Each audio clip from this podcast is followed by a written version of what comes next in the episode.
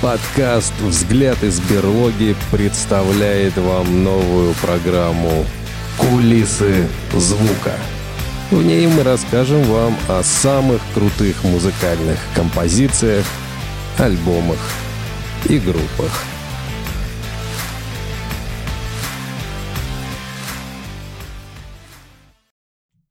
Разговоры о том, кто на самом деле изобрел такой жанр музыки, как хэви-метал, будут идти, скорее всего, вечность. И, скорее всего, никогда не придут к своему логическому завершению. Но в этом мире, на нашей планете, и пока ученые не открыли другие обитаемые миры в нашей Вселенной, есть всего одна группа, которая вошла на сцену с огромной бочкой напалма и спичками и устроила такой мощный хэви-металлический пожар, который навсегда выжег ее название в истории, моде, творчестве других музыкантов и, конечно же, в наших сердцах. И этот пожар горит до сих пор. Нам это, конечно, не знакомо. Но в США часто говорят о так называемом британском вторжении в 50-х и 60-х годах. The Beatles, The Zombie и многие остальные великие группы были выброшены на американские берега. Но сегодня никто не признает, кроме самих групп, разумеется, что данное движение целиком и полностью обязано такому движению, как блюз. И именно таким образом и начался вечный музыкальный трансатлантический теннисный матч. Глава первая. Встреча. В 1968 году Тони Айоми, гитарист и известный в своем городе за бесконечные драки скинхед Билл Ворд, захотели создать музыкальную группу. Выходя из музыкального магазина, пацаны увидели прикрепленное к столбу объявление. «Зик хочет свой концерт, и у него есть свой усилитель». Ребята обрадовались. «Черт, у чувака есть свой собственный усилитель. И Тони звонит ему и приглашает парня на встречу. Каким же было для него тогда удивлением, что Зигом оказался парень с параллельного класса. Неоднократно осужденный вор-домушник Ози Осборн. Ребята приняли Ози в свою команду. И тогда Ози решил завербовать еще одного одноклассника.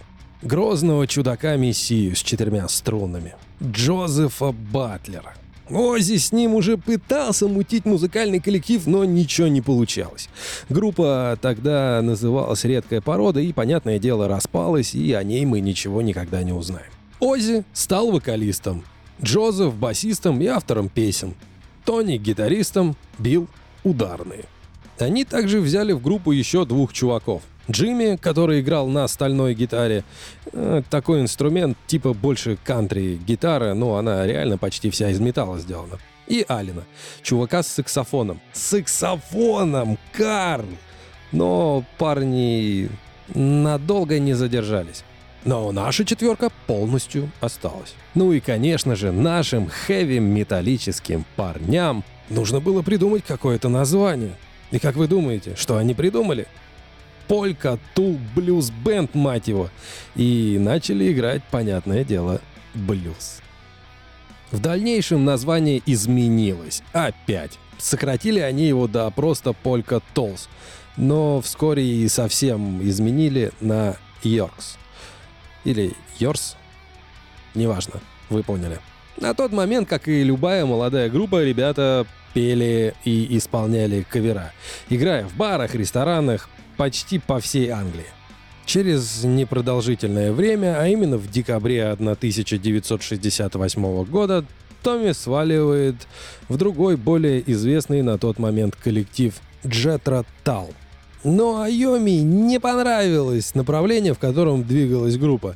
И через несколько недель или месяцев, тут уже непонятно, разные источники говорят разное, он возвращается в Йорк. Или Йорс. Буду говорить Йорс. Глава вторая. Сон длиною жизнь. В 1969 году у Джозефа Батлера случается сильнейший сонный паралич. Это распространенная штука.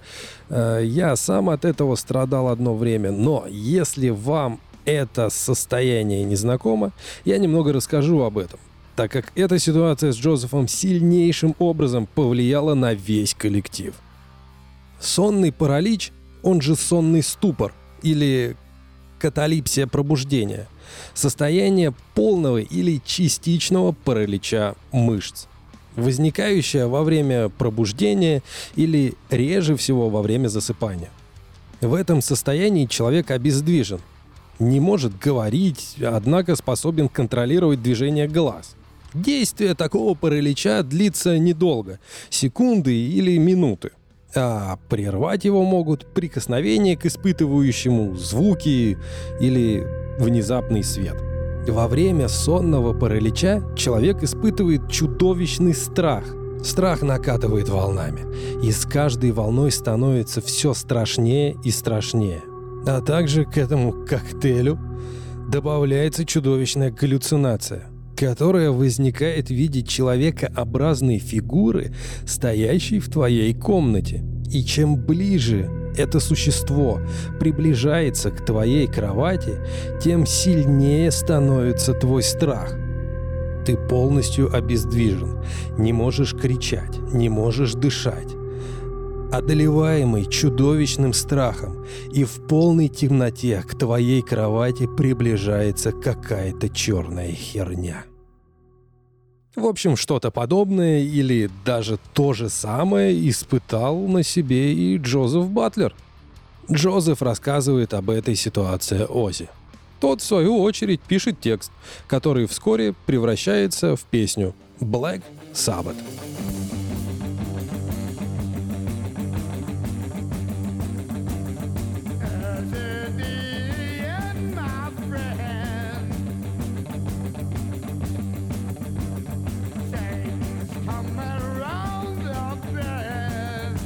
Примечательно то, что назвали они эту песню в честь одноименного фильма ужасов режиссера Бориса Карлова. Ребята понижают настройку своих гитар. Это дает им более жирное звучание, что на то время не было свойственно другим коллективам. И группа погружается в атмосферу ужасов. В песнях начинает более зловещее и задумчивое звучание. Глава третья. Black Sabbath. На одном из концертов на ребят обращает внимание Джим Симпсон. Музыкант, продюсер, промоутер, в общем, крутой чувак. Да и к тому же он еще недавно и клуб себе открыл. Хенрис Блю Хаус, как-то так. Короче, голубой дом Гарри. Симпсон предложил ребятам выступление в его клубе за весьма себе хороший гонорар.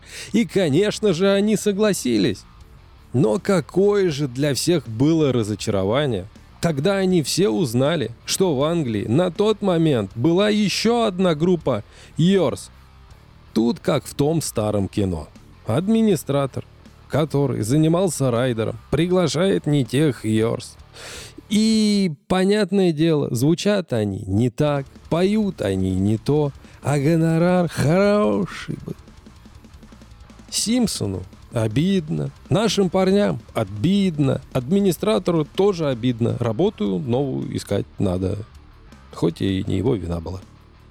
Ну и, как говорится, двум Йорсам не бывать, а одному не миновать. И решили наши ребята переименоваться. В третий раз, собственно.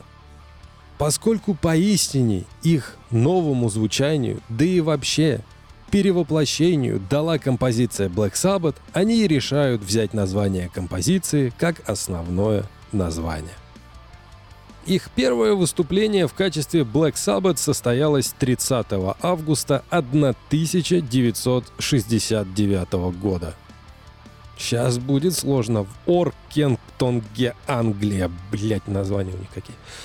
Вскоре ребята начинают писать свой первый альбом – который, как они надеются, станет музыкальным эквивалентом фильмов ужасов.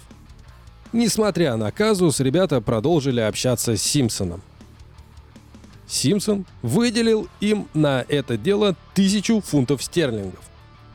На сегодняшний день это 20 627 фунтов или 2 миллиона 363 тысячи 200 75 сотен и еще при этом 49 копеек в рублях.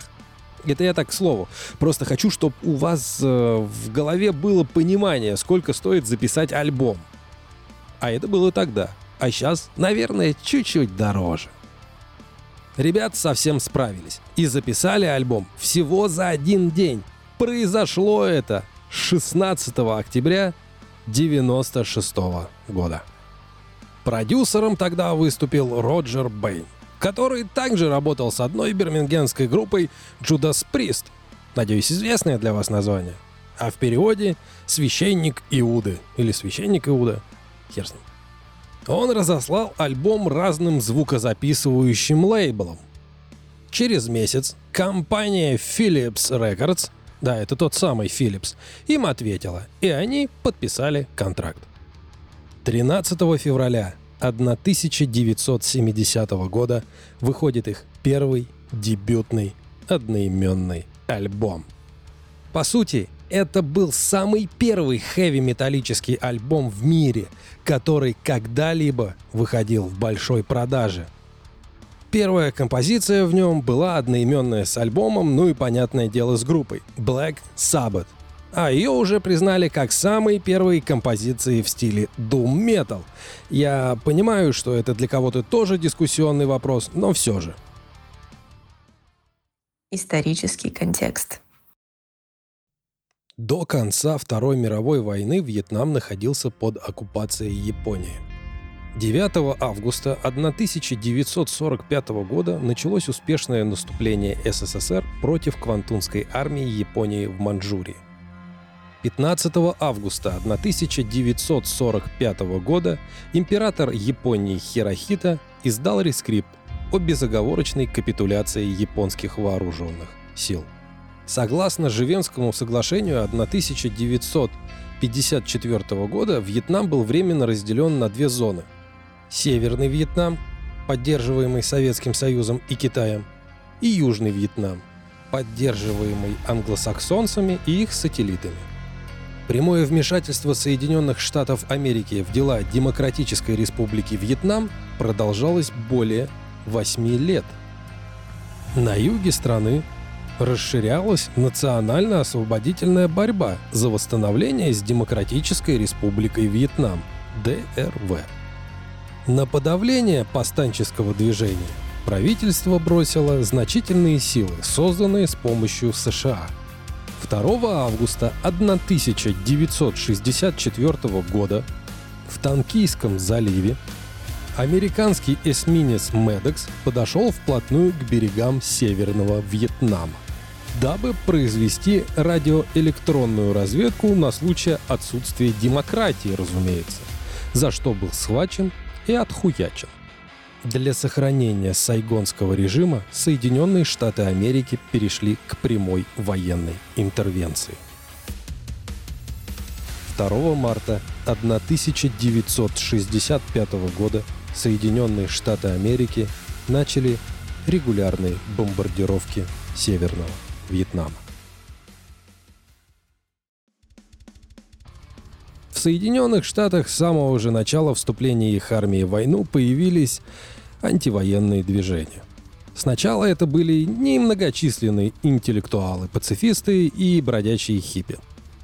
Но потом, с увеличением количества убитых, против войны начали выступать уже сотни и даже тысячи человек. В 1967 году в США пацифистами был проведен поход на Пентагон. Тогда в Вашингтон приехало 100 тысяч молодых людей, протестующих против войны во Вьетнаме. Можно видеть эту сцену в фильме «Форест Гамп», если вы помните этот фильм, когда сам Форест выходил к трибуне и пытался что-то сказать, а пацифисты ему отключили микрофоны. И говорил он, собственно, в пустоту. Я не просто так вам рассказываю про эту войну. Я хочу, чтобы вы понимали контекст происходящего в тот момент в мире и с его тогдашними обитателями. Война во Вьетнаме повлияла на миллионы людей по всему миру. Дала начало разным движениям, таким как хиппи, например. Она возымела величайшее отражение в музыке, поп-культуре и так далее. Огромные митинги в США, бесконечные музыкальные фестивали, которые дали путевку в жизнь таким людям, как Джимми Хендрикс, Боб Дилан, Джордж Харрисон, Джейн Фонда. Я могу еще долго и долго перечислять музыкантов. Джон Леннон как раз на одном из таких хиппи-фестивалей и встретил свою суженную мечту и любовь Йоко Оно, художница, кстати, которая приняла всяческие действия для того, чтобы развалить группу Битлз. Стив Джобс, один из самых известных и отвязанных хипарей, например. Ну, в общем, вы меня поняли. Глава четвертая. Параноид. Стремление уйти от своего прошлого сделало Black Sabbath высоко дисфункциональной группой. «Мы успешно работали», — говорит Билл в одном из интервью.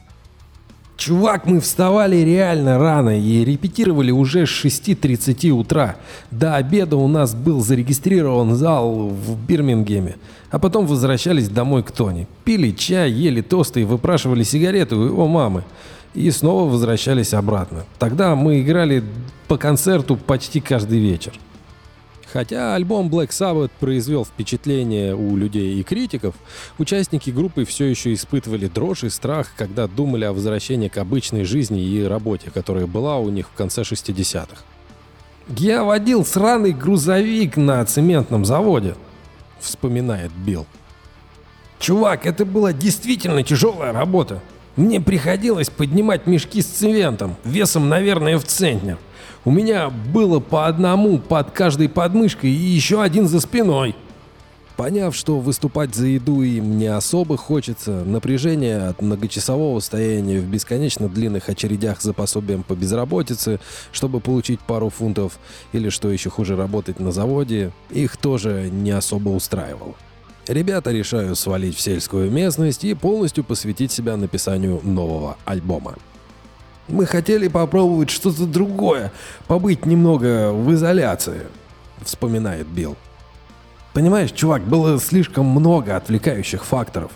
Мы начинали становиться, блин, довольно известными как в Минленде, так и вообще практически по всей Англии. Поэтому мы съехали и начали репетировать в долине Моун в Уэльсе. Мы записали демо «Параноид», ну и назначили менеджером Тони Холла и Питера Михана. До этого момента мы реально жили в проголодь.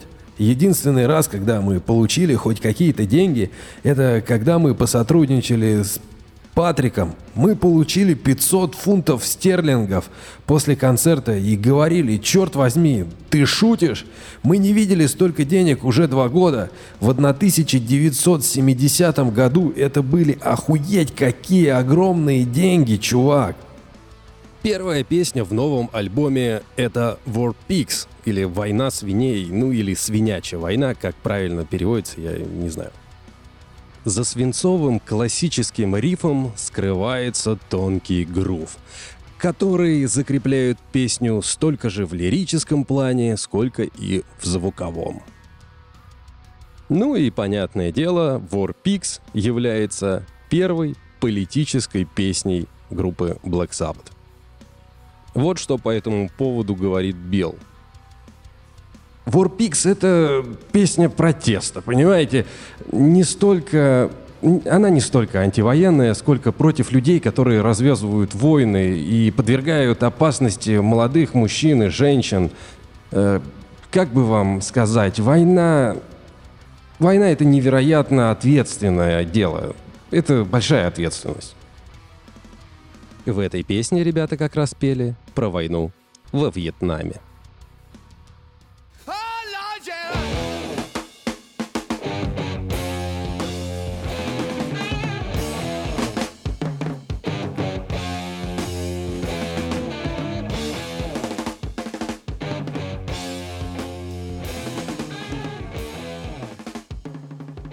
Некоторое время ранее контркультура начала обрушиваться с критикой на подобные политические песни. Да-да, и такое тоже было. Но Black Sabbath выступили с более агрессивным музыкальным заявлением. Но исполнение Ози этой песни и всех остальных песен из альбома «Параноид» были просто блестящие. Хорошо подобранные слова. Мрачный, монотонный Ози идеально подходил к этим песням. Ну или песни подходили к Ози. Певцу с более широким диапазоном, как мне кажется, апокалиптические тексты параноид э, не подошли бы совсем. Вообще весь альбом «Параноид» стал пользоваться нереально огромным успехом. Тем не менее, Black Sabbath не одно десятилетие, да и, наверное, до сих пор э, прилетают насмешки касательно Гизера и его рифмовки слов. Я в английском не силен, но изучая разные там английские статьи, американские статьи по этому поводу, там какой-то прикол типа с, со словом «масса». Ассенс, что ли, оно, по-моему, как-то так звучит, и, или Массенс оно звучит. И то ли слышится это как essence, то ли э, там рифмовка со словом essence происходит, не знаю. В английском еще раз не силен, может быть, кто шарит, тому как бы и смешной текст покажется. То ли он э, слово массы слышится как жопы, то ли жопы слышатся как массы. Короче, не понял. Но, в общем, смеялись э, на эту тему над э, Black Sabbath в свое время. Также сюрпризом для поклонников Black Sabbath стала композиция Planet Caravan, ну, планетный караван. Поскольку это гораздо более тонкая, даже нежная, что ли, композиция, которая фокусируется на текстурах больше, чем на агрессии.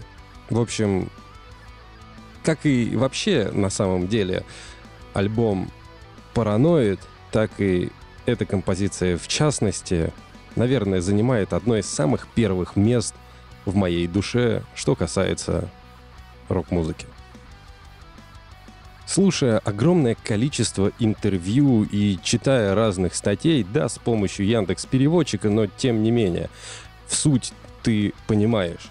Так вот, Black Sabbath сделали огромный шаг, профессиональный шаг на ступеньку выше, на ступеньку профессионального уровня, на котором они работали просто на пике своих возможностей тогда – а также на ту ступеньку, на которой их просто по-королевски обокрал их менеджер.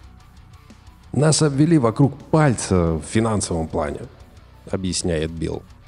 Мы не могли позволить себе накопить на дорогого адвоката. Я был занят разглядыванием женских задниц, и все пили коньяк. Так что нам не было возможности, да и не хотелось следить за всем этим. Прошло всего несколько лет после выхода «Параноид», э, и мы начали спрашивать, «Э, а где бабки-то, блядь?» Ну ладно, пусть это послужит уроком всем молодым группам. Будьте внимательны, когда дело доходит до мелкого шрифта. Это история не про группу Black Sabbath, а про конкретно отдельный альбом. Альбом «Параноид». И да, альбом «Параноид» был признан самым металлическим альбомом в мире и находится на первом месте в, по версии журнала Rolling Stones. Да и для многих людей, которые просто фанатеют от тяжелой музыки, Black Sabbath действительно вошли в историю как первая металлическая группа. Я рад был сегодня вам про него рассказать. Подкаст на этом закончен. Не забудьте, пожалуйста, подписаться на нас, если вы слышите просто так в подборке. Желательно, конечно, на Яндекс Музыке, а так, в принципе, можно подписываться где угодно. Также не забывайте о том, что у нас есть группа ВК, но там практически ничего не публикуется. Также нас можно поддержать в... Как она, блядь-то называется? Короче, нас можно где-то поддержать. А еще вы можете пройти в нашу телеграм-группу «Взгляд из берлоги». Ссылка на нее будет наверху, то есть она будет самая первая. А во вторую ссылку можете присылать новости или интересные группы, про которые вы хотите, чтобы я вам рассказал. Ну, в общем, всего вам самого наилучшего и пока-пока.